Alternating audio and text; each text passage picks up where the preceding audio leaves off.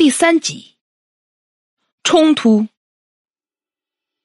就这么从墙洞回去，一日复一日，继续做他的宠物，看着他娶妻，看着他妻子有喜，心里开始渐生悲怆、孤独。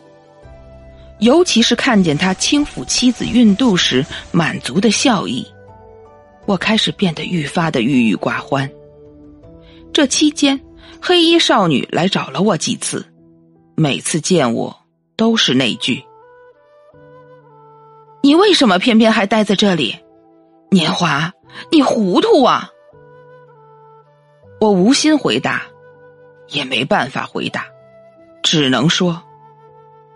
能看见他就好，别的我不在乎，别的我也管不了。只可惜他的妻子不喜欢我，甚至怕我。于是，终于在一个秋夜，他伴着烛光，轻轻的抚摸我身上的毛发，带着丝丝的无奈，低声说道：“你的伤早就好了，快些回去吧。”作为曾经陪伴过他的宠物。我本应听从救命恩人的吩咐，于是我跳过门槛，走过小窝，走进院子。这时，我回头看到他眼里的悲凉，莫名的心很疼，但也只能硬下心肠的离开。但我并没有走远，我缩在离他家不远的墙洞里，执着的，依旧想每天都看着他。他的孩子出生了，我站在墙头，小心的看，看他笑得温暖，但自己的眼底却泛了泪光。一年又一年，春夏又秋冬，我依旧执着的守望着，看着他笑，看着他忧，直到那一日，他的妻子抱着幼子在院里散步，我一不小心躲得慢了些，被他发现，他吓得惊恐大叫。来人啊！快来人啊！快快把那只白狐抓住！抓住他！敢吓我和小少爷！抓住他之后，必须乱棍打死！我被家丁们追得异常的狼狈。这些年的强冻的生活，加上不再修行，我已经毛发枯竭，骨瘦嶙峋。但他仍然一眼认出了我。别，赶紧住手！这是小白，是小白。我分明看到他眼底隐藏着的惊喜。你还在？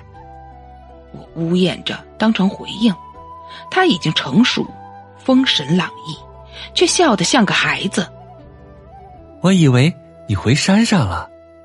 我眨着眼看他，有盈盈泪光，想说很多很多的话，却什么都不会表达，只觉得能看到他这个眼神便已满足。少红，你知道我害怕白狐，他刚刚吓着我和儿子，这孩子一直哭个不停，就是这畜生给害的。小白只是一只狐狸，它是懂人性的狐狸，这么多年他都没离开，是因为他想报恩，报我当年救了他的恩，哪里会害人？怎么不会？怎么不会？我们刚成亲时，就是这个畜生，动不动跑到房里，吓得我半夜不敢睡。要不是念在他是你所养。我早就让我爹爹找人把这个畜生给宰了。你怎么能这么不讲道理？小白在我家这些年从来没伤害过任何人，为什么你就容不下他？我看你是被他迷了，这祸害人的狐狸精，我非要打死他不可。不可理喻！他愤愤的摔门而去，走到院子，看着被家丁绑得结实的我仍在角落，他便解开了绳子，抱起我去了书房。来人！给小白准备些吃食，一会儿送来。砰的一声门响，那妇人抱着幼子，怒气冲冲的推开了门。只见他放下孩子，几步就从柜格里拿出一沓画纸，抬手用力的一扬。你还好意思吼我？你看看，你看看，这都是什么？你都画了些什么？一张张画纸飞落，上面是憨态可掬、眼含灵气的小白狐。那上面画的是我。